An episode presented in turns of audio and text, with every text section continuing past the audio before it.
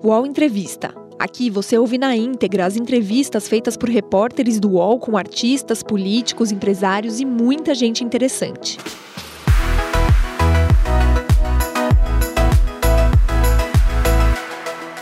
Olá, bom dia. Agora são 10 horas e 20 minutos. Começamos agora o nosso UOL Entrevista. Como você sabe, esse espaço aberto para a gente entender alguns assuntos quentes do nosso país e também discutir né, como podemos melhorar o Brasil, trazendo aqui os problemas e as soluções. Hoje a gente fala um pouco mais sobre essa questão das joias, da Receita Federal, da chegada com uh, produtos tão valiosos no nosso país.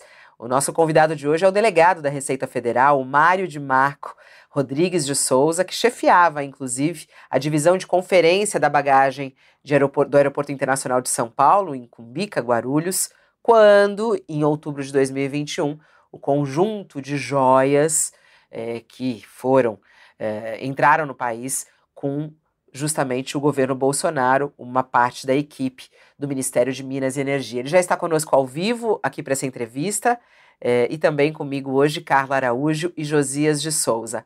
Olá, Mário, muito obrigada por estar aqui na nossa, no nosso UOL Entrevista. Um bom dia. Bom dia, bom dia a todos, é um prazer. Olá, Josias, bom dia para você. Bom dia, Fabiola, bom dia, Carla. Uma honra ter aqui o, o Mário Demarco conosco hoje. Olá, Carla, bom dia para você. Bom dia, Fabiola, bom dia, Josias, bom dia, Marco, obrigada pela entrevista aí. Vamos lá. Mário, é, é, muito, é muito forte a repercussão né, desse caso das joias no nosso país e fora do país, inclusive. Né? Inclusive, uma, uma repercussão com desdobramentos que a gente ainda não sabe aonde vai parar, mas desdobramentos políticos, econômicos e até jurídicos. E até muito falam, gente, isso daí parece mais um filme. E nessa história toda, nesse filme, um dos heróis, ou o herói seria você. Você se considera herói? Como é que você está se sentindo é, em todo esse episódio, é, né, envolvendo as joias e falando desse. É, é, é uma história de filme, parece uma ficção. E o herói seria você nesse caso. Você se sente um pouco herói disso, não? Não, não, definitivamente não. Eu me sinto representante de, de um trabalho, de uma instituição e, nesse caso específico, principalmente aqui da Alfândega de Guarulhos, mas não de forma alguma herói de forma alguma o responsável direto. Eu sou só alguém que participou dos fatos junto com diversos outros servidores que atuaram de forma é, impessoal e realizando o dever, o que é feito todo dia. A diferença desse caso é que ganhou alguma repercussão, mas é o nosso cotidiano aqui aplicar a legislação da forma mais correta possível. Mas a sua vida mudou, Ô, já Mário. mudou, Marco. Ô, ô, ô, Mário, já mudou a sua vida. Fala, de lá para cá, com toda essa repercussão, essa exposição na mídia, não teve já uma mudança, não? Sim, mas assim, eu fico a semana inteira aqui no, no trabalho, final de semana eu fico em casa, então não vejo muito, não tenho rede social há muito tempo por causa do trabalho, acho que é uma, uma, uma exposição um pouco, no meu caso, um pouco desnecessária. Então, assim, na prática, não. Mas a gente fica contente em relação ao trabalho da instituição, e eu acho que isso é, é, é muito positivo, das pessoas conhecerem um pouco mais o trabalho, porque a Receita tem aquela imagem, principalmente relativa ao imposto de renda, que está para retirar parte do, do, do, provento suado das pessoas, né? Então, eu acho que mostrar um pouco de, de como funciona, da intenção da Receita, eu acho que é muito válido. Ô, Mário, é, a gente viu aí nesse episódio, o governo fez uma série né, de investidas para tentar retirar as joias aí é, dessa apreensão. Eu queria saber como que isso foi tratado internamente. Vocês conversaram sobre essa pressão do governo? Existia, existia por dentro aí da Receita uma estratégia? Ou como é que era falado e conversado isso para, ó, não adianta a pressão, a gente vai continuar mantendo é, a nossa posição enquanto a coisa não for legalizada, digamos assim. Como é que foi aí dentro essa questão? Olha, eu, eu a, a época de, dessa parte dos fatos, eu era o delegado aqui do, do aeroporto, e tem a superintendência de, de São Paulo que responde pela, pela região fiscal, né? Então você tem um superintendente e você tem um superintendente adjunto de, de aduana. Então, assim, o tempo todo a gente estava conversando sobre, sobre a situação o tempo todo. Não, não vou citar nomes por, por respeito às pessoas, mas, enfim, algumas coisas já saíram aí, mas eu prefiro não, não expor as pessoas que não, não se sentem à vontade. Mas se conversou o tempo todo e, e, e a nossa questão é, é muito clara e, e muito técnica, né? Então, assim, se existe as condições técnicas que estão estabelecidas na legislação para algum pleito, qualquer pleito, ser atendido, ele o será. Se não existe, não será, porque a legislação é feita justamente para você ter uma, uma, uma ordem de prosseguimento, para você não ter uma discricionalidade, no mesma situação alguém pode, outro não pode. Então, assim, a nossa, a nossa questão é muito técnica. É óbvio que algumas situações que, de, de solicitações que, fode, que fogem um pouco ao cotidiano não são agradáveis, mas você tendo um, um, corpo técnico, o corpo da Receita, em geral, é muito técnico, a situação é, é mais tranquila, porque você tem a, a, consciência de que as pessoas vão agir de forma igual. Então, você não se sente sozinho numa situação de, de desconfortável, vamos colocar assim. Você não se falando sentiu desconfortável em, em nenhum momento? Não houve, é interessante que você está falando de se sentir tranquilo em tomar essa decisão. Não se sentiu pressionado não. em nenhum momento, ô Mário? Eu, disse que, que você não se sente sozinho em sozinho. uma situação desconfortável. Sim. Óbvio que eu me senti em uma situação desconfortável, mas não me senti sozinho numa situação desconfortável. Mas se sentiu pressionado? Em... Se sentiu pressionado em algum momento? Houve alguma pressão de cima para isso? Assim, se sentiu pressionado ou não?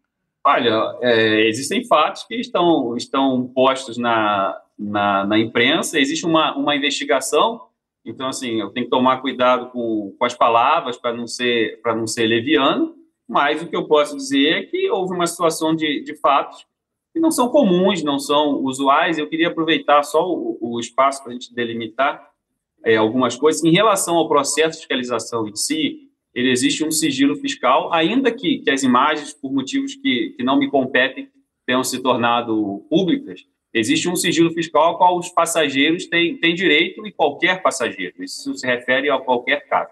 Em relação à situação após a incorporação da joia, a joia passa a ser um patrimônio é, da União, enfim, sob guarda do Ministério da Fazenda, da Receita. Então, nesse caso, a gente está falando de um bem responsabilidade já do Estado. Então, não há que se falar em sigilo fiscal em relação a esse bem, em relação ao, ao, ao posterior, ao, ao atendimento, que tem que também, é, por motivos alheios à minha pessoa, está, está público. Mas quanto a isso, não. Mas em relação à fiscalização, eu posso conversar sobre regras, mas sobre o caso concreto, é, eu não posso falar em, em, respeito ao sigilo que os passageiros têm direito. Agora, há um, um tema que foge ao sigilo e que revela um certo paradoxo. Né? Do mesmo modo que nós estamos falando da aplicação técnica da legislação na alfândega de Guarulhos, a mesma repartição, Receita Federal, que agiu assim é, na alfândega, tinha, na época, um secretário da Receita, que lá já não está, que agiu é, para tentar liberar a mercadoria é, mesmo depois que já tinha sido declarado o perdimento daquela mercadoria. Né? Não acha que é um paradoxo? Não acha que a Receita tem um pé na legislação e outro pé no tráfico de influência? A Receita, com certeza, não.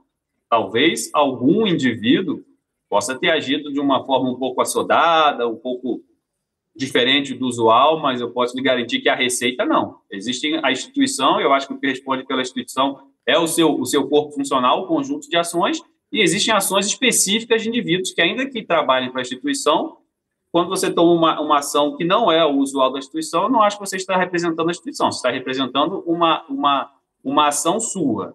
E, e só em relação a essa questão, é, o, que foi, o que foi solicitado foi uma destinação do que já havia sido incorporado. É, é, é um pouco não comum o normal seria quando você traz um, você é um representante do Estado e você traz um bem que foi recebido para o Estado e você faça o, o processo de, de, de, incorporação para o Estado, que é simples, não é difícil, basta chegar, declarar, se apresentar, depois o órgão que está solicitando essa incorporação preste as informações devidas, que não é nada complicado também, e isso prossegue.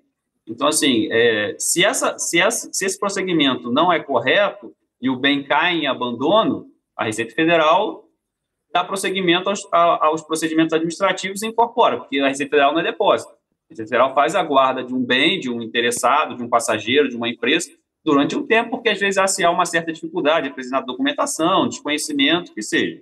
Mas se você não demonstra interesse em dar prosseguimento da forma correta para a incorporação daquele bem, a Receita Federal entende que você não tem interesse naquele bem e faz a incorporação. Aí, em relação a isso, foi... Em relação a isso, Mário, é, há um, houve toda uma movimentação desde secretário da Receita até um sargento vinculado à, à ajudância de ordens do presidente da República para reaver este bem. E há uma cena que também não me parece esteja protegida pelo sigilo bancário. Aquela cena não era você que estava nela, mas você pode nos ajudar a entendê-la. O sargento que chega ali na alfândega e dá uma carteirada, olha, tem que liberar, eu tenho que levar e tal. Ali não era uma, uma, uma coisa meio exorbitante, porque o bem já não tinha sido declarado perdido, a Receita já não havia incorporado. Havia essa possibilidade de, numa situação inusitada, essa, esse colar de 16 é, milhões e meio ser liberado ou já isso, essa fase já tinha sido ultrapassada? De fato, concordo, não entendo que há sigilo fiscal nesse, nesse caso, porque não tem relação com o bem com o passageiro. O bem já era da Receita e, e, e, a pessoa que você se refere, inclusive, não era passageiro e não tinha relação jurídica com o bem. Então, assim, eu, eu tive ciência é, que talvez pudesse aparecer alguém que fosse, que fosse é, tentar retirar esse bem. Eu conversei com, com, com o servidor que, que atendeu, ele estava lá na ocasião, expliquei para ele o que aconteceria, aconselhei ele a, a, receber a pessoa, se identificar, se a gente recebe todo mundo, mas, como é de praxe, sempre em local gravado com áudio e vídeo, porque a gente faz tudo às claras, aqui na fiscalização não tem nada que, que não é às claras, então todos os nossos procedimentos são gravados em áudio e vídeo, e aí não existem versões, existem os fatos, os fatos estão postos, e é assim que, que funciona. Então, assim, é, o, que, o que se estava tentando, o que se foi discutido pelo governo, solicitado, era uma incorporação daquele bem, porque o bem estava em posse da Receita, a Receita pode destruir, não faz sentido no caso específico, a Receita pode doar para uma instituição de caridade, também não faz sentido no caso específico, e pode leiloar ou incorporar. No caso da incorporação, você precisa ter uma, alguma relação, alguma utilidade com aquele bem.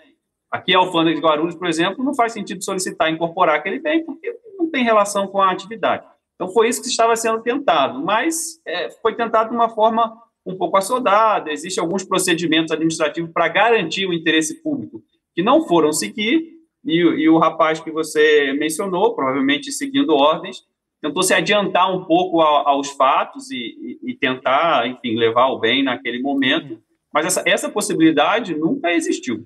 Independente Mas da então, argumentação, independente do que seja, essa possibilidade Agora... nunca existiu e, de fato, ele nem deveria ter vindo. Agora, Mas você sabia, então, que o soldado ia. Desculpa, Fabiola, você sabia que o soldado ia nesse dia? Você tinha essa informação e vocês montaram uma estratégia aí para não permitir. Quem é? Quem avisou? Nós tínhamos, nós tínhamos o conhecimento que talvez alguém viesse, porque havia uma certa pressa em relação a essa incorporação.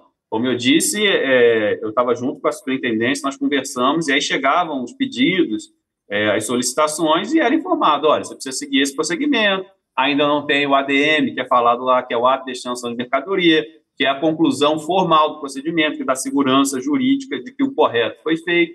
Então, olha, não, não, mas assim, há uma certa urgência em relação a isso. Ok, mas sem o, o, o procedimento formal, independente da urgência, não é possível atender, não é decisão discricionária de alguém. E falavam o nome, e falavam em nome do presidente Jair Bolsonaro em algum momento ou da primeira dama?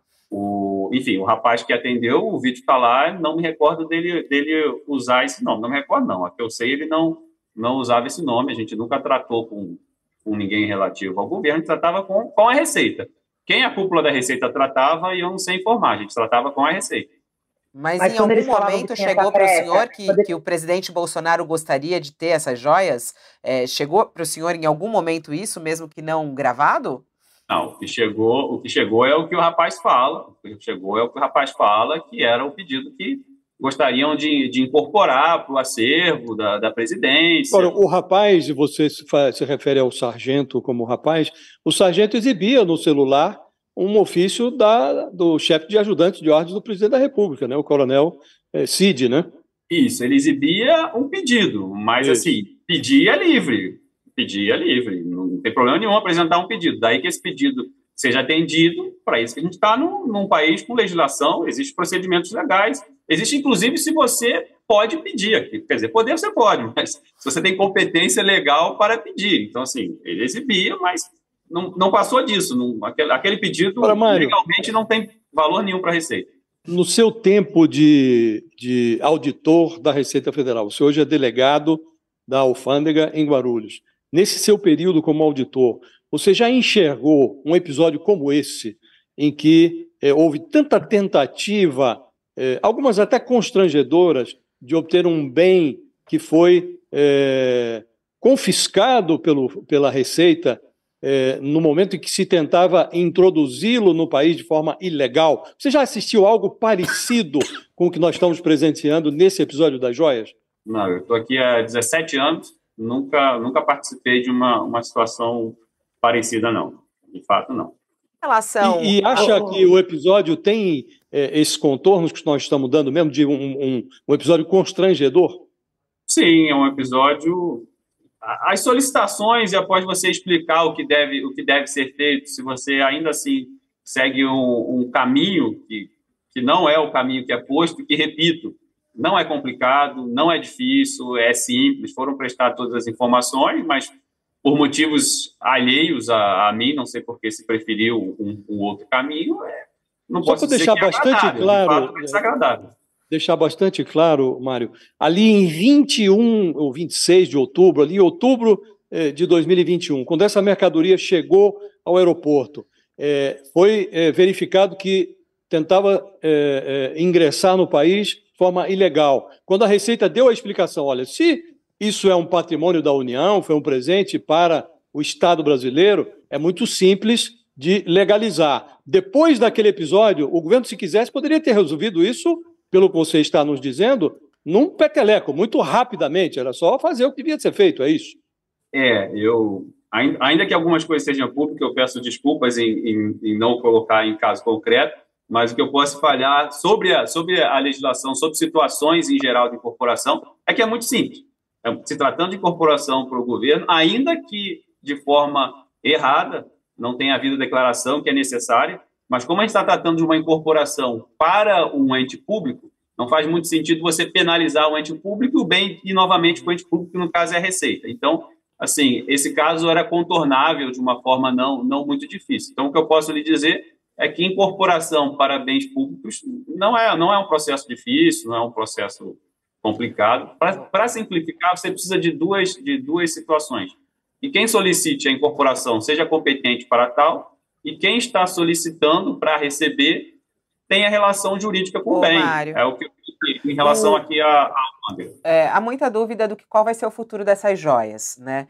Por exemplo, está falando aí que a incorporação por parte do governo é, ela é possível. Ainda é possível, por exemplo, mudou o governo, né? É, apesar disso ter ser, sido recebido, talvez, pelo governo passado, mudou o governo. É, é, possível o governo Lula solicitar essas joias agora aí, porque as joias estão aí, né? Guardadas no cofre. É possível o governo Lula conseguir essas joias para incorporar no patrimônio da União? Veja bem, a, a gente está tratando, eu, eu, sou um servidor do Estado, a Receita Federal é um órgão de Estado, a gente está tratando do Estado. Então, para a Receita Federal é indiferente essa questão de, de, governo. O Estado é o Estado, existem representantes que, que ficam um pouco tempo demais, que são os servidores, existem representantes políticos que têm uma, uma passagem um, um pouco mais rápida, mas isso é indiferente. A incorporação é possível para o órgão em, em, qualquer situação de governo. Então, assim, que que... não faz então, diferença nenhuma Lula... de para o governo Lula conseguir essas joias, o que, que precisa. Para o governo, vamos, não, não, vamos pôr Lula, né? Mas o governo atual, é, conseguir essas joias aí, retirar elas daí, incorporar, o que, que precisa apresentar? Por que, que isso não, e foi há um feito, aspecto, será? né? Há um aspecto, né, Fabíola, que acho que era importante a gente esclarecer, porque o que se é, verificou é que a Receita declarou perdimento. Ninguém foi buscar aquelas joias inclusive quase foram a leilão, né? Por isso que eu acho que a pergunta da Fabíola faz sentido, né? A despeito disso, de quase ter, quase ter ido a leilão, hoje ainda o governo pode reivindicar, desde que seja dada a destinação adequada, é isso? Sim, em relação ao leilão, ela não quase, ela nunca chegou a ser ofertada a leilão, ela nunca entrou numa, numa, numa composição de itens a ser oferecido a leilão. O que houve, de fato, foi uma discussão do que se fazer com o bem. Porque, assim, você tem um, um bem valioso, que pode ser aproveitado de duas formas. Alguém que tem a capacidade solicita ele para incorporar com uma atividade correlata, ou você leiloa para gerar renda para o Estado, para aplicar em saúde, educação. Não faz sentido você ficar guardando um bem Sim, sem, mas... sem aplicar. Não é, o nosso, não é o nosso papel. Mas ao tempo todo, independente de governo, e voltamos ao Estado. A gente está tratando de Estado brasileiro. Esse bem está em posse da Receita Federal, mas ele é do Estado brasileiro. Então, basta o representante do órgão competente solicitar. Então, o representante do órgão, dando um exemplo, dando um exemplo, se existe um acervo da presidência, um museu, alguma coisa, e ele entende que isso é condizente com as suas atividades e faz a solicitação, vai ser analisado, e sendo condizente, vai ser destinado, sem Ô, problema Mário, nenhum. Desde, desde dezembro, é, quando houve essa última tentativa do, do Estado é, conseguir reaver isso, de uma maneira ilegal, como você já falou, que não foi dos métodos normais, por isso não obteve o bem. Não houve mais nenhuma tentativa, desde dezembro até agora, nós estamos agora 14 de março, não houve mais nenhuma tentativa do governo tentar reaver essas joias?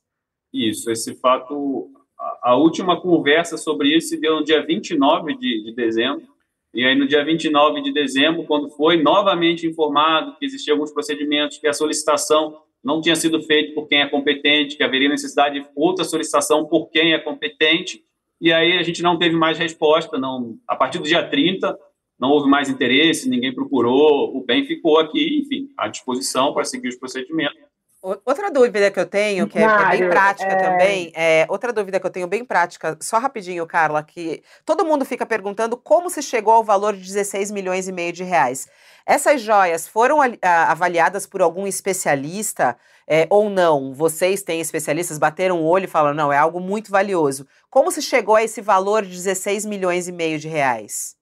A Receita tem, tem especialistas, mas essa, é, essa perícia é, é feito somente antes da destinação em geral, a não ser que você tenha um processo de incorporação. Então, assim, posso te afirmar que o valor de 16 milhões de reais não foi é, determinado pela Receita, ao menos aqui no aeroporto. Não sei se alguma outra parte da Receita que tratou desse bem fez alguma outra avaliação, mas não houve ainda uma perícia formal dando o valor. O que houve foi a ocasião da fiscalização, a fiscalização buscou elementos e entendeu que o valor era, era elevado de fato, existia alguma comprovação, mas não houve ainda uma perícia formal, não houve, por parte da, aqui do, esse, da delegacia. Esse valor veio da onde, então? Esse valor veio da onde? Da imprensa como um todo? Hum, não sei, não sei dizer, porque assim, não fomos nós que, que divulgamos nada, então não sei dizer. E, e tem, e junto com as joias, é, veio algum documento comprovando de que isso veio do governo da Arábia Saudita? Existe alguma documentação dessas joias? Naquela caixa tem alguma, algum papel, algum documento, não? Existe uma documentação em relação às joias. Em relação às joias, existe uma documentação de quem produz as joias, um certificado, esse tipo de coisa. As joias possuem sim. Não tinha nenhum cartão enviado presente do governo ou da autoridade saudita para o presidente ou para a primeira-dama, esse cartãozinho não havia lá, não, né? É, o, após, o, o, na, na, nas, nas, solicitações de, de, incorporação foram, foram apresentados algum, alguns documentos. Isso na solicitação, é, não estou tratando sobre a fiscalização em si, na solicitação foram apresentados algum, alguns documentos, mas é, fazem diferença em relação à, à destinação. É, eu peço desculpa em relação à fiscalização, que eu não queria adentrar, porque eu não, não gostaria de, de deixar o, os passageiros sem o, o, o, direito dele do sigilo e a situação mudar um pouquinho, sabe? Tá, eu queria fazer mas, uma é, pergunta. Esses eu não sei, não quero constrangê-lo, mas é, porque hoje uma das dúvidas que nos assaltam é, é essa de ah, uma joia tão valiosa chega ao Brasil sem um cartãozinho ali dizendo, olha, isso aqui é um presente de fulano para, para Beltrano e tal. É, então, é, sem querer constrangê-lo e que sem querer quebrar sigilo nenhum, mas pode haver esse documento ali é, entre os papéis que é, estão lá no processo, então. Sim, o que eu posso dizer é que em relação a, a, a incorporações de bem público em geral, o normal é que se declare, se possua a, a documentação e ela segue um, um, rito tranquilo. Então, assim, se algum, se algum desses elementos que são os, os normais que estão previstos na legislação não são apresentados, aí você tem uma dificuldade, porque você necessita comprovar o interesse público. Eu acho que só é uma coisa importante esclarecer para a nossa audiência. Já vou passar para você, Carla. Peço desculpa, só para a gente Obrigada. conseguir, conseguir só entender isso aqui. É, o senhor está falando várias vezes dessa tentativa de, de colocar, de conseguir é, colocar esse patrimônio uh, para dentro do país, só que de forma ilegal. O que faltou aí era dizer que era para a União e não pessoal. Essa é a diferença, né? Porque, por exemplo, se fosse para Michele ou Bolsonaro, ou para mim, ou para Carlos, ou para qualquer outra pessoa, teria que pagar os impostos. Se fosse para o governo, ah. é, ela iria sem o pagamento de impostos. É sobre isso que estamos falando, ou não? Não, eu gostaria de, de aproveitar e esclarecer esse ponto, que houve uma, uma certa confusão na imprensa em relação à questão de pagamento de impostos. Quando a gente está tratando de incorporação de bem público que você recebe em razão da sua função pública, você é um representante do Estado. Então, não existe a possibilidade de você pagar tributo para incorporar como seu um bem que você recebeu como representante do Estado. Então, assim, não existe a possibilidade de você ir a algum evento. Vamos pegar o exemplo eu. Eu vou algum exemplo representando a Receita Federal e ganho um bem, independente do, do do valor desse bem. Eu não posso falar, ah, eu gostei desse bem, eu vou pagar aqui o tributo devido e vou ficar com ele para mim. Eu não tenho essa possibilidade, eu estou representando o Estado. Eu só recebi aquele bem porque eu estou representando o Estado brasileiro. Aquele bem é do Estado brasileiro, não é meu.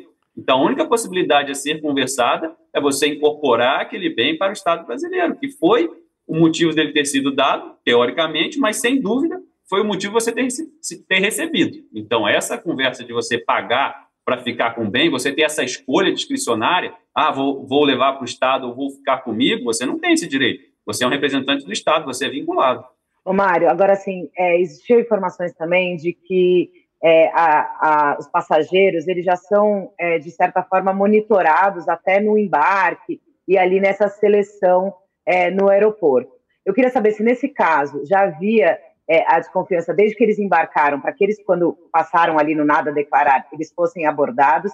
E aí, assim, você pode falar de uma questão hipotética, né, já que não pode falar do caso, e, e se as comitivas de ministros normalmente são liberadas ou passam por revistas, como é, se existe um protocolo diferente pelo fato de ser um ministro ou não? É, de fato, eu não posso falar sobre o caso concreto e deixar claro sobre nenhum caso concreto. Então, assim, você, você não vai ver entrevista da Receita, falando sobre nenhum caso concreto de, de, fiscalização, mas posso falar sem dúvida nenhuma sobre a regra de, de fiscalização. Todos os passageiros que embarcam e desembarcam são monitorados pela Receita Federal, são fiscalizados de forma indireta. A Receita Federal tem um sistema que faz o processamento de dados de todos os passageiros, e esse sistema, que é um sistema, é técnico e impessoal, ele analisa naquele momento quais são os passageiros que, por motivos diversos, você tem uma ideia, são 50 itens que são cruzados pelo sistema, por motivos desertos, podem representar algum risco aduaneiro maior. Então, que aqueles passageiros são selecionados para a vistoria e durante a vistoria você entende o motivo da viagem, a documentação que o passageiro apresenta, esse tipo de coisa. Então, aí você vê no caso concreto se existia de fato o risco ou não. Mas todos os passageiros são, são monitorados e não existe previsão legal de, de tratamento diferenciado ou isenção tributária ou algo que seja para qualquer autoridade, pessoa pública. O que existe é um cuidado em relação à segurança. E aí a gente está falando de quem é público, inclusive de artistas, porque é movimento. Então, assim, a gente está pensando na segurança do, do, do passageiro, que, que tem alguma exposição pública, e do local, dos outros passageiros, do ambiente. Então, existe, às vezes, uma questão de segurança, um pavilhão de autoridade que é determinado na legislação, mas o pavilhão de autoridade, ele tem raio-x, ele tem fiscalização, é solicitado o atendimento antes, então tanto a Receita quanto a Polícia Federal analisam se é possível legalmente e viável, então assim, não existe nenhuma isenção tributária ou de fiscalização para quem quer que seja. Só existe uma diferenciação para diplomatas estrangeiros na Convenção de Viena. Esses, de fato, têm alguma isenção em relação à fiscalização, e se a Receita tiver alguma fundada suspeita, pode exigir a abertura de algum, de algum de alguma mala, algum sentido, se eles se recusarem, essa mala não entra no país e é devolvida. Mas se a gente está falando de nacional, independente do, do, do, cargo, não existe nenhuma. E isso é assim no mundo inteiro. O UOL Entrevista volta já. Ah, a internet! Local de descobertas incríveis, de muita troca de conhecimento e de sabedoria sem fim. Política, haters, discussão, briga de fandons, as tretas. Poucas coisas ainda são capazes de fazer brilhar nossa luzinha interior. A fofoca, as celebs, as subcelebs, cultura pop, cinema, séries, TV, música, memes, os reality shows, entretenimento. E a partir de agora, os programas do canal Move são Splash. As questões mais relevantes da sociedade brasileira contemporânea, agora no YouTube. Mas, Chico, tudo com cara de Splash. Música, cinema, entretenimento, celebridades. Fofoca que a gente ama, os realities. Filmes, séries, curiosidades da cultura pop. E tudo que tá bombando na internet e no mundo. Até perrengue na fazenda vai ter. Aô, Splash! E tudo isso você também pode acompanhar nas outras redes sociais de Splash. Virou trend, virou thread, virou meme, virou Splash.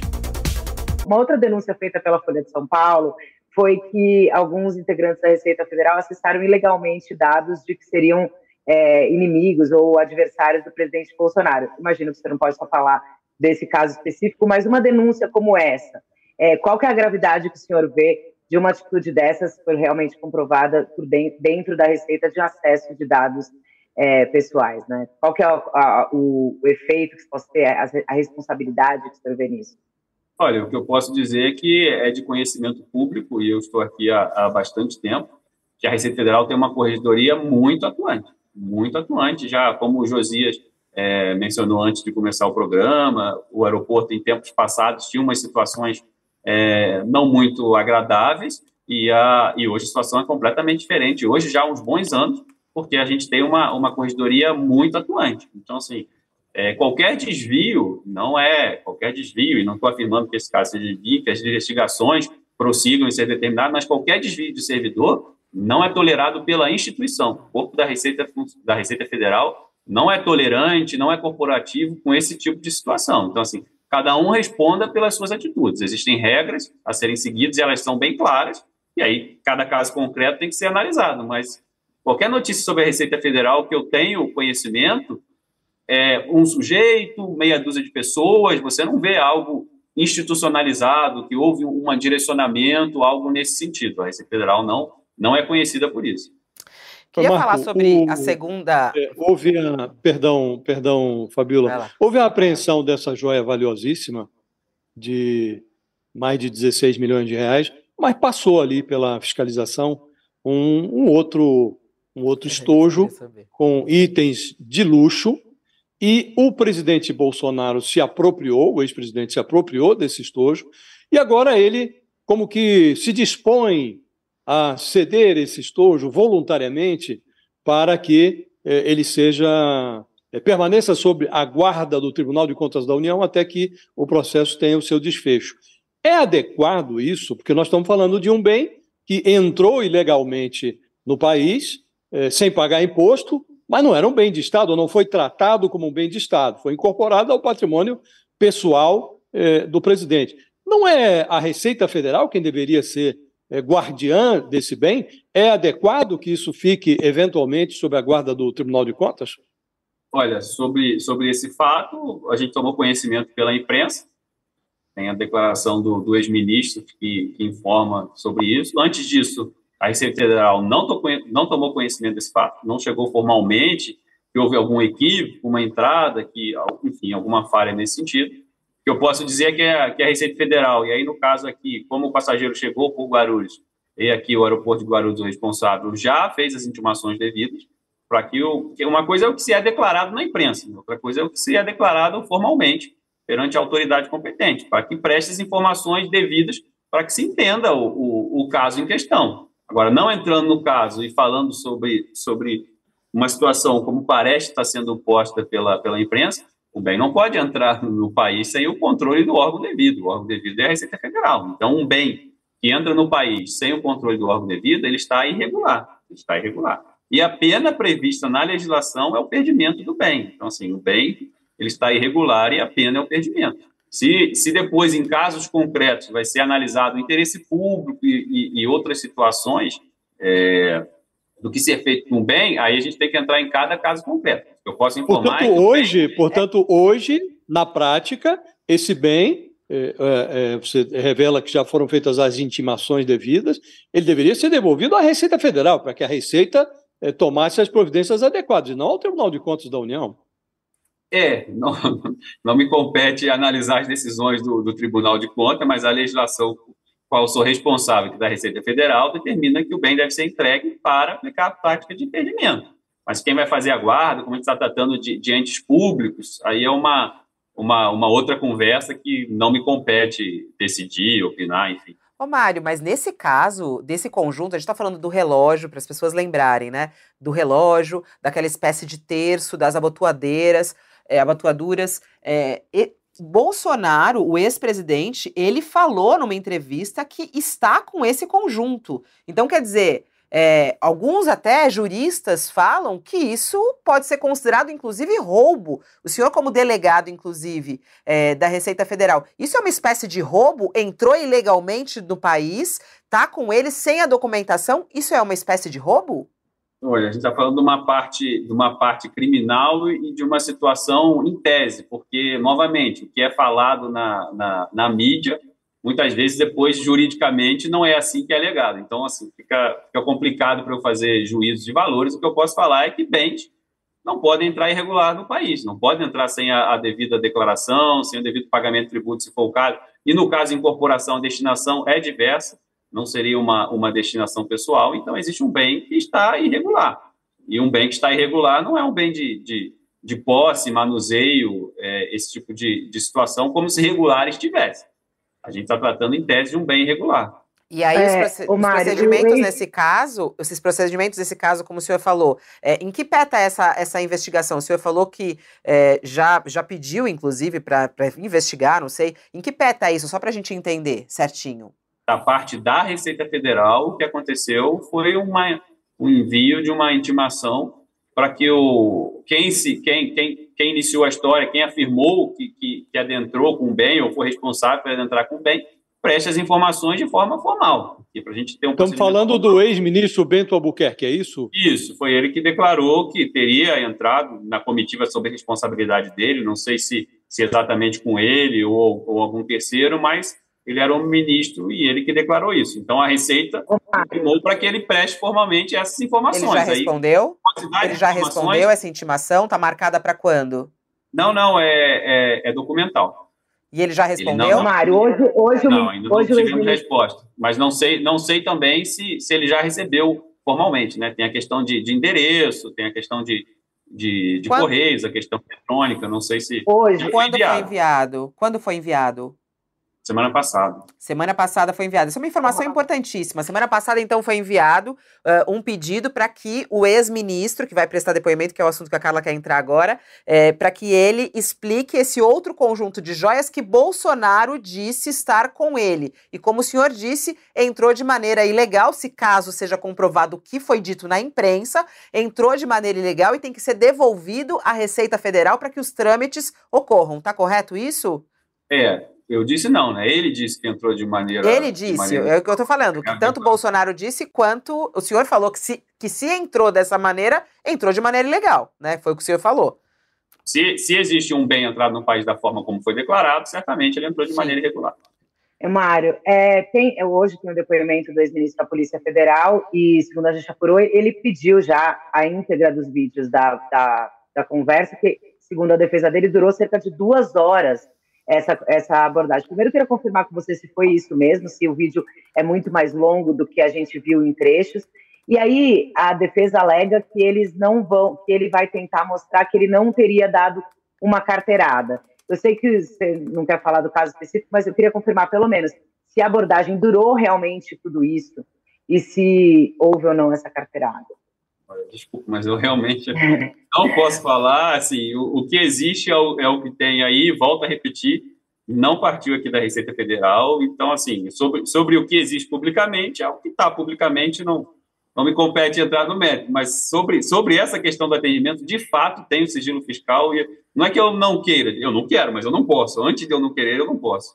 Nem o tempo que durou a abordagem, a abordagem foi cerca de, cerca de duas horas. Tem uma média de, de tempo de abordagens é, em casos como esse, por exemplo?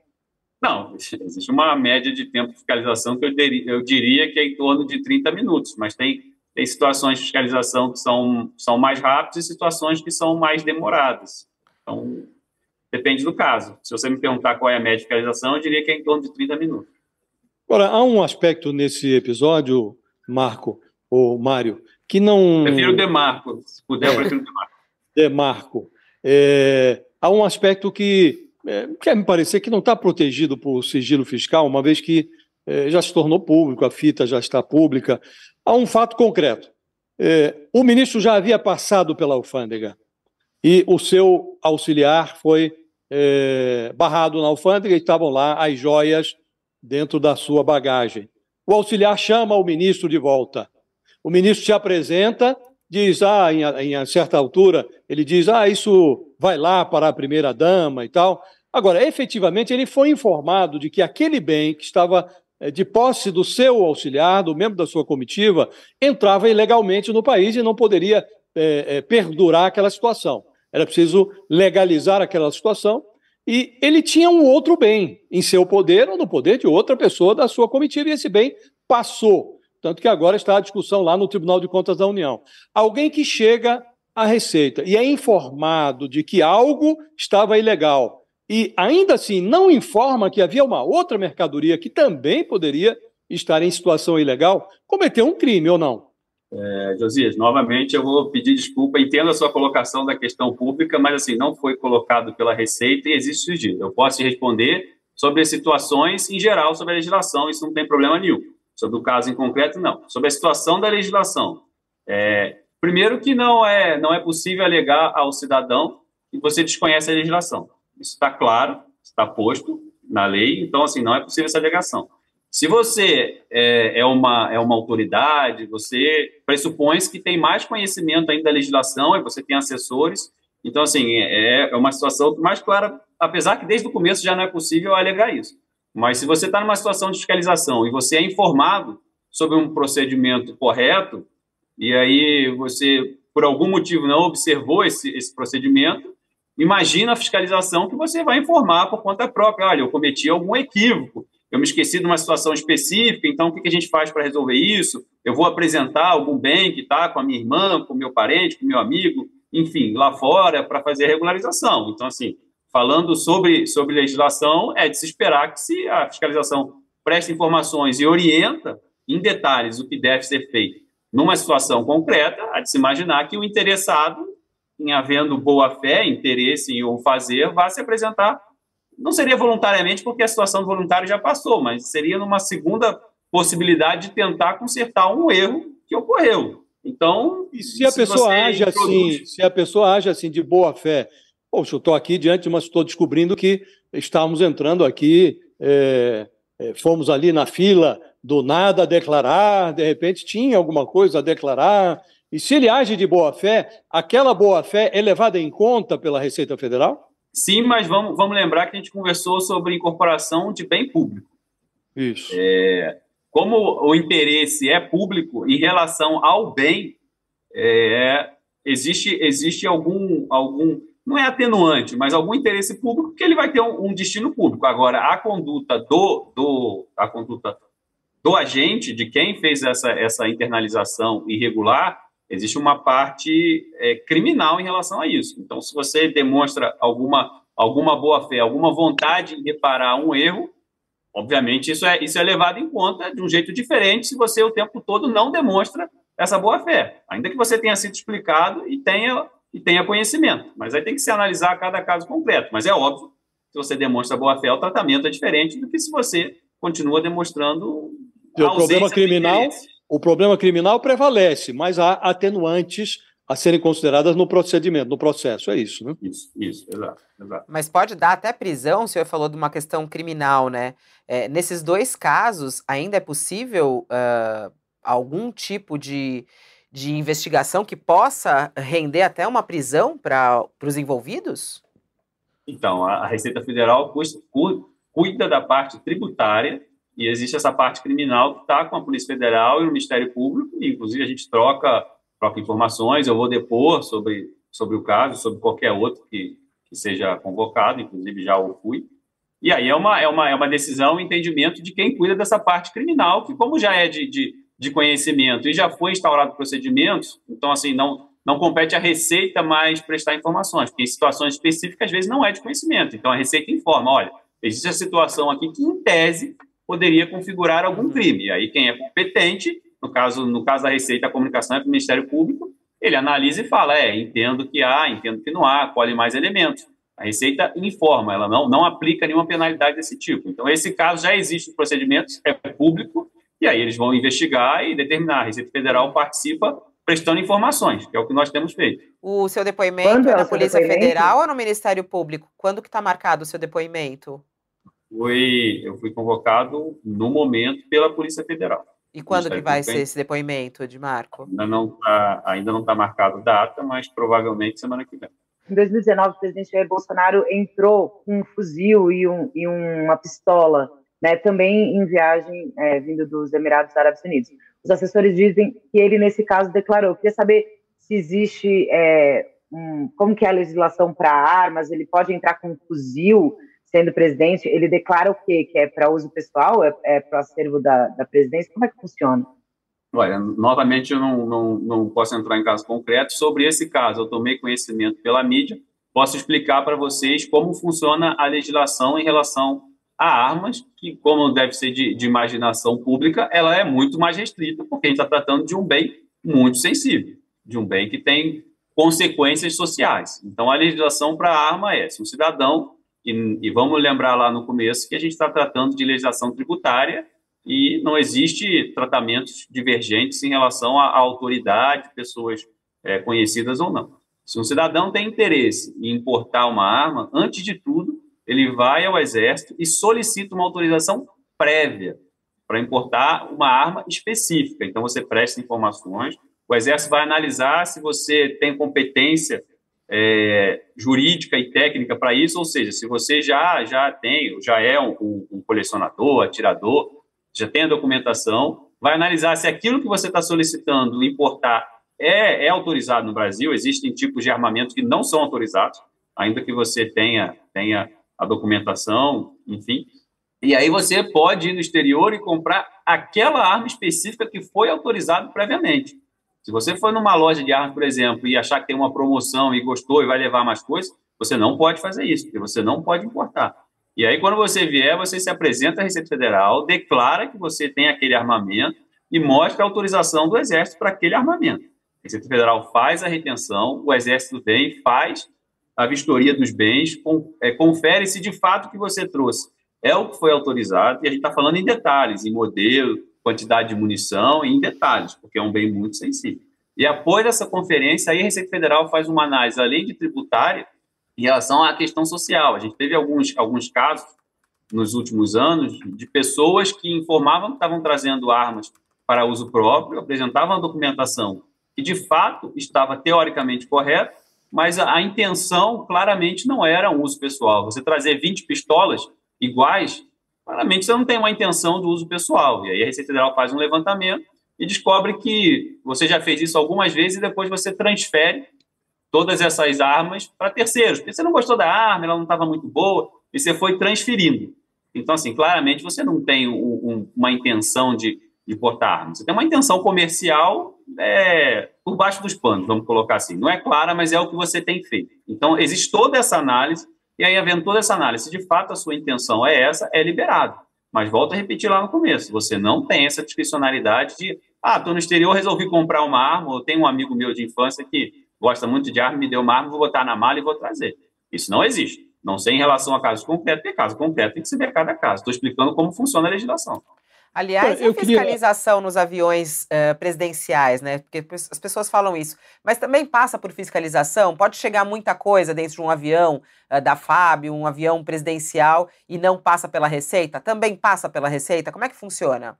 passa por fiscalização, como todo o processo que eu expliquei no começo, existe uma, uma análise de risco, e é feita uma análise de risco por motivos diversos, assim, por motivos desertos, se imagina que existe um grau maior ou menor de risco em cada situação. Não existe uma previsão legal de, de isenção de fiscalização em, em comitivas, esse tipo de coisa. Existe uma análise de risco. Como tudo, como todos os passageiros, às vezes são fiscalizados e às vezes não, dependendo da situação. Mas é, uma, é, um, é um critério técnico enfim, aí cada um tira as suas conclusões, mas o que eu posso falar é que o critério técnico existe uma análise de risco.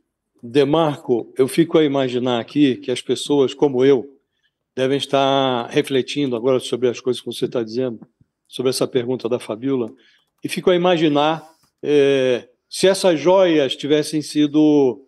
É, ah lá, o presente foi dado não ao ministro, mas ao presidente, à primeira-dama, que lá estivessem na Arábia Saudita.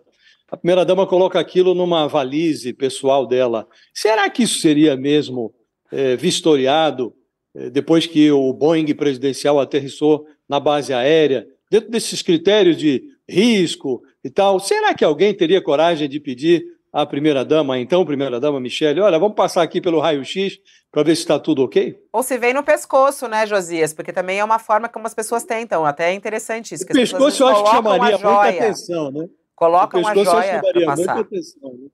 Mas Olha, será que alguém fiscalizaria?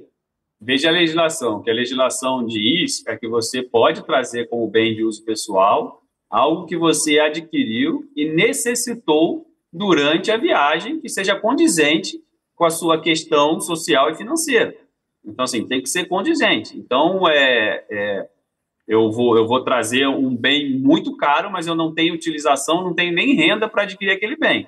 Não me parece que seja condizente. Então, não é assim, basta eu colocar um bem no corpo e dizer que é meu, que está liberado. Não é isso que a legislação diz. A legislação diz em situações, em circunstâncias da viagem. As circunstâncias da viagem tem que ser condizente. Em relação à fiscalização, Aí volta a cada caso, mas eu posso dizer que eu estou aqui há 17 anos e eu já fiscalizei todo tipo de, de, de pessoa, de autoridade, de pessoa pública, ministros, Supremo Tribunal Federal e por aí vai. De cabeça, não não recordo se algum presidente, mas sim, são 17. Estou falando de verdade mesmo, são 17 anos, são muitos, são, são muitos casos. Ex-presidentes, com certeza, com certeza. Agora, porque assim, não é comum é, o presidente chegar no, no, aeroporto de Guarulhos porque tem voo próprio, né? Então, assim, normalmente é Brasília, fora Brasília. Guarulhos é muito comum conexão, porque tem muito voo aqui, então não tem voo direto. O presidente aterrissa na base aérea, né, de Brasília. Mas não de Brasília, não, não, não de Guarulhos. Então, assim, uma pergunta teria que ser mais direcionada a eles, mas não existe nenhuma previsão legal e, de fato, ela ocorre. Falando sobre Guarulhos, que é onde eu trabalho, a gente já fiscalizou todo tipo, inclusive é, ex-presidentes, enfim, com, com os sucessores e nunca tivemos problema algum, sempre foi muito bem nesse, recebidos, tratados, não vejo esse tipo nesse, de, de problema. Nesse caso específico das joias que foram é, confiscadas pela Receita, é, você menciona o sistema de inteligência, 50 é, variáveis que são levadas em conta, por que é, como é que pode ter ocorrido essa brecha que permitiu que um pacote, um estojo com itens de luxo passasse e o outro fosse apreendido. É, o que se suspeita é que esse item que passou estava na bagagem do ministro. Né? Então, é, é, valendo-me aqui dos seus pressupostos, havia um trabalho de inteligência prévio e então nós selecionamos as pessoas que seriam ou não fiscalizadas. Por que, que o assessor do ministro foi fiscalizado e o ministro não? Não, não posso responder sobre o caso concreto, mas explico novamente sobre como é a fiscalização. Nós temos duas variáveis. Primeiro que a percentagem de passageiro que não está correto é muito pequena. Então, a intenção da Receita Federal é encontrar, dentre os milhares de passageiros, a gente está falando de Guarulhos, 20 mil desembarque internacional dia, entre esses milhares, a Receita Federal tenta buscar aqueles que deveriam ser fiscalizados e os outros passageiros de bem, que são a grande maioria, a Receita Federal não tem a intenção de atrapalhar o voo de ninguém, a conexão, a chegada em casa cansado. Então, nosso trabalho é buscar naquele universo, de forma técnica e pessoal, quem deveria ser fiscalizado e não atrapalhar os outros voos. Então, você tem essa premissa.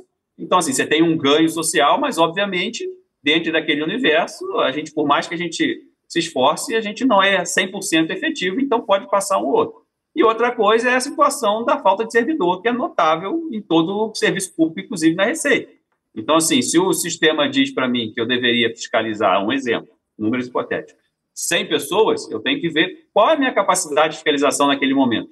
Pode ser que a minha capacidade seja fiscalizar somente 50. Então, por mais que eu gostaria de fiscalizar as 100, eu não tenho servidor para fiscalizar as 50. E foi, Falando e foi sobre a Receita Federal. Aí, hein? E foi Receita certeiro, tá porque escolheu ele.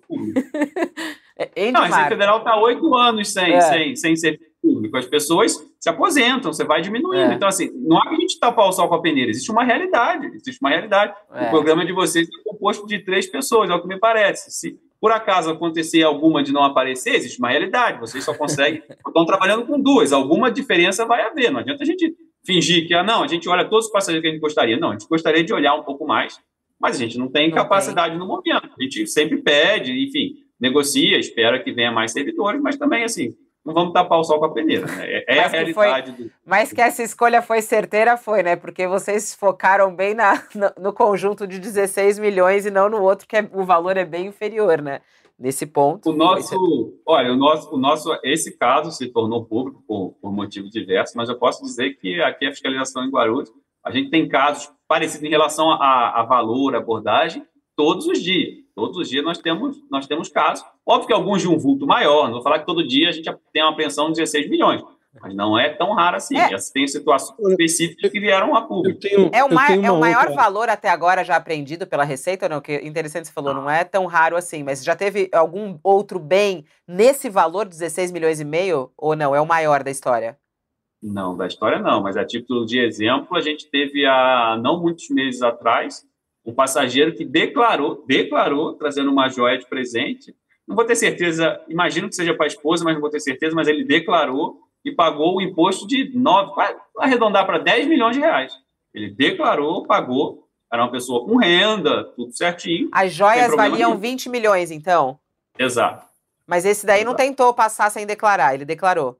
Não, declarou, pagou o tributo na hora, tudo certinho. Estou dizendo que assim, que que obviamente não falar que é normal, são coisas de muito valor, mas acontece. A gente está tratando aqui de 70% dos passageiros do país. Ah. Então, a gente tem. Uma curiosidade tem... que eu tenho, Demarco, é, é. Esse caso veio a público numa reportagem, uma reportagem do, do Estadão. Estadão.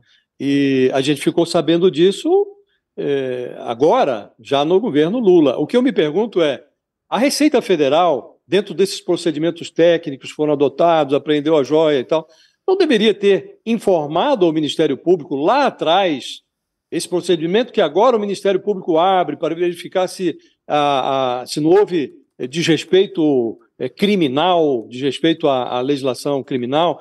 Isso não deveria ter sido informado lá atrás ao Ministério Público? Esse procedimento já não deveria ter sido aberto?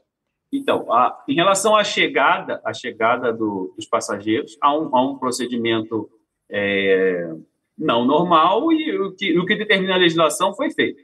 Não, não, vamos esquecer que o bem está em posse da Receita Federal e, a, e aqui continua até hoje. Em relação aos fatos do final do ano, que foram realmente atípicos, nós temos que ter cuidado para não ter assodamento igual se foi uma incorporação tentou ser feita de uma forma assodada e não foi a mais correta. Então, a gente está falando de dois meses, desde que os fatos vieram a público. E, assim, e não sei por onde vieram a público, não foi daqui do aeroporto de Guarulhos, a Receita Federal não, não, não faz esse tipo de divulgação interno, existe uma, uma assessoria de imprensa nacional e ela que determina, isso não nos compete. O que eu posso dizer é que a Receita Federal tem conhecimento dos fatos desde o começo. E desde que aconteceu é analisado. Você citou o Ministério Público. Eu acho muito provável que a conclusão do Ministério Público vai levar mais de dois meses. Está falando de dois meses. Então, assim, você tem que detalhar, porque acusar pessoas de situações é uma situação muito séria. Você conversar em tese, esse tipo de, de, de levantamento, é absolutamente justo e republicano, mas o nosso papel como, como instituição de Estado, hum. e aí vamos falar do, do, meu papel como delegado, é botar alguma coisa no papel e imputar alguma atuação irregular, eu tenho que ter muita responsabilidade. Vamos supor que você passe aqui como um passageiro ou solicite alguma coisa e eu não, não concorde.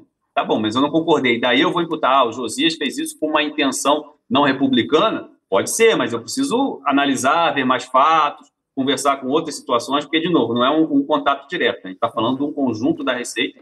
Não só eu somente tinha conhecimento da situação, outros tinham. Então, você tem que ter, entender para ter responsabilidade uhum. e maturidade no que é feito. O bem, o bem, que é o, o o interesse maior da situação, nunca saiu daqui. Então, assim, a Receita Federal nunca perdeu o, o, controle do bem, que é o interesse. Em relação às posturas das pessoas que participaram, não faz diferença em relação a, a você é, formalizar algo na hora em dois meses. Na verdade, faz. Você formaliza de uma forma correta, coerente e com consistência. Porque não pode a gente também ser irresponsável de acabou de acontecer um fato que é diferente, que é atípico, e no calor da situação, não, eu não gostei, Pode ter uma explicação, não sei. Uhum. Então, assim, não acho que o prazo de dois meses é, seja, seja longo para formalizar. Falando de Ministério Público. Em relação à divulgação, não me compete. A Receita Federal, enfim, não divulga, não sei porque saiu.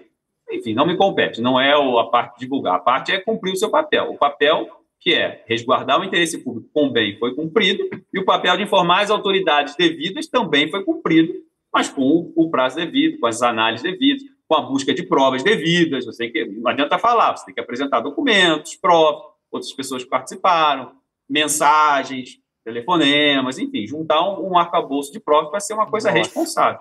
Tem muita coisa aí, hein? Olha, Marco, a gente está encerrando aqui, desculpa até ultrapassar o horário, mas foi interessantíssima a entrevista. Eu comecei o nossa conversa aqui perguntando sobre se você se sentiu um herói, né? Eu só queria saber o que, que, você, o que, que vai ser o final do filme, hein? Conta pra gente, qual vai ser o final desse filme? Já sabe aí, mais ou menos, não? O que, que você espera que seja o final desse filme?